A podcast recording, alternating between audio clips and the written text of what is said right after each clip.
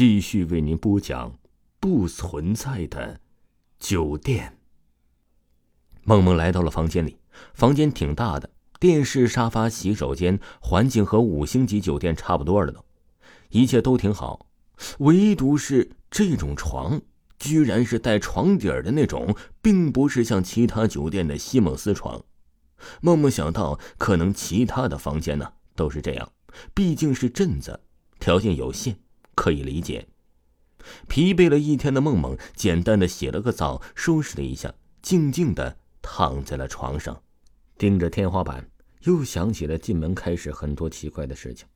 奇怪的空调温度，空调居然开到四十八度，而且吹出的风是如此的冰冷刺骨。小男孩明明就在妇人的身后，为什么却说死了呢？就在梦梦百思不得其解的时候。梦梦盯着的天花板上，突然映出一个人的脸。人脸慢慢的清晰，慢慢的变大。天哪，居然是一个小男孩，眼球泛白，嘴巴咧到了耳朵根正在诡异的对梦梦笑着。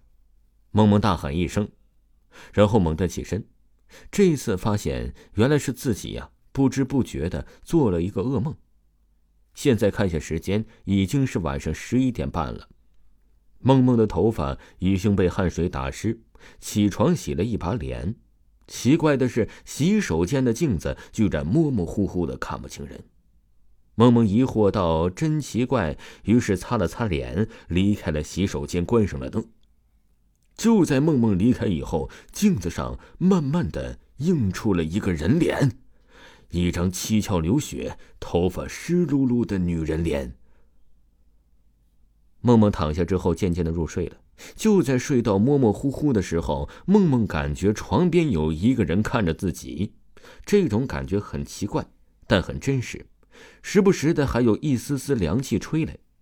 紧接着，一阵嘈杂的高跟鞋声音在梦梦的旁边响起。这种声音呢，就是踩在地板上来回走动的当当当声音。梦梦突然惊醒，打开了旁边的小台灯，灯光亮起，奇怪的脚步声也消失了。梦梦坐在床边，揉了揉眼睛，脚落在了地上，寻找着拖鞋，可是拖鞋怎么找都找不到，难不成被踹到床底下了？梦梦这么想着，便要起身寻找，两脚刚踩到地上，梦梦感觉到并没有踩到地板，而是踩到了一缕缕的东西。梦梦低头一看，顿时睁大眼睛，他看到了很多长长的头发从床下伸出来，正在缠他的脚。梦梦猛地收回了脚，迅速的躲进了被窝里。过了片刻，梦梦缓缓的露出头来，房间里没有任何异样。接着，慢慢的往床下看去，没有什么头发。就在梦梦一颗心刚想要放到肚里的时候，突然一只手猛地从床下伸了出来，抓住了梦梦的脚。那只手非常的有力，而且呀是冰冷刺骨。梦梦失声尖叫着，用力的挣扎着。突然，床下缓缓的露出了一个长发飘飘的脑袋，而且不可思议的旋转了过来，身体没有动。梦梦看到了他的脸。天哪，这是怎么样的一张脸？脸上没有五官，只有一道道裂痕在不断的流着黑血。梦梦再也受不了这种惊吓了，她直起身，直冲门口走去，猛地打开了房门。梦梦大叫一声，打开房门的那一刻，迎来的是一张暗黄疲惫的脸，是那个妇人。有鬼！我房间里有鬼！梦梦情绪激动的说道。妇人语气很平静的说道：“我在楼下听到了你的喊声，上来看看。你房间里哪有什么鬼？在哪儿呢？就在就在床下，床下有鬼。”说完，梦梦指向了身后的床下，可是床下什么都没有，只有一双胡乱摆放的拖鞋。你应该是太累了，做噩梦了吧？”梦梦头发散乱的说道。“我不可能，这绝对不可能是噩梦。”床下有鬼，一定有鬼。说完，妇人向梦梦的床边走去。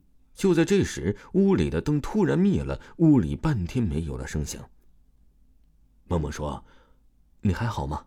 突然，电梯轰轰隆隆的缓缓降下来，此时，昏暗的灯光变得更加昏暗，电梯门缓缓打开。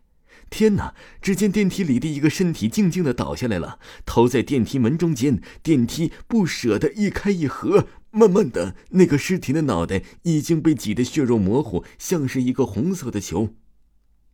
从自己的屋里传出了咔咔的声音，像是有人在咀嚼着什么。梦梦尖叫了一声，转身从总拉的窗口跳了出去。落地的那一瞬间，梦梦看到了小男孩还有那个妇人。在窗前面无表情的向他招手。梦梦死了。人们发现梦梦的时候，尸体已经四分五裂，整个身体被摔的是东一块西一块的，样子十分可怕。法医鉴定死者至少是从二十层楼这么高摔下来的，并且患有精神疾病。可是这一带最高的楼也才只有三层啊！听众朋友，本集播讲完毕。感谢您的收听。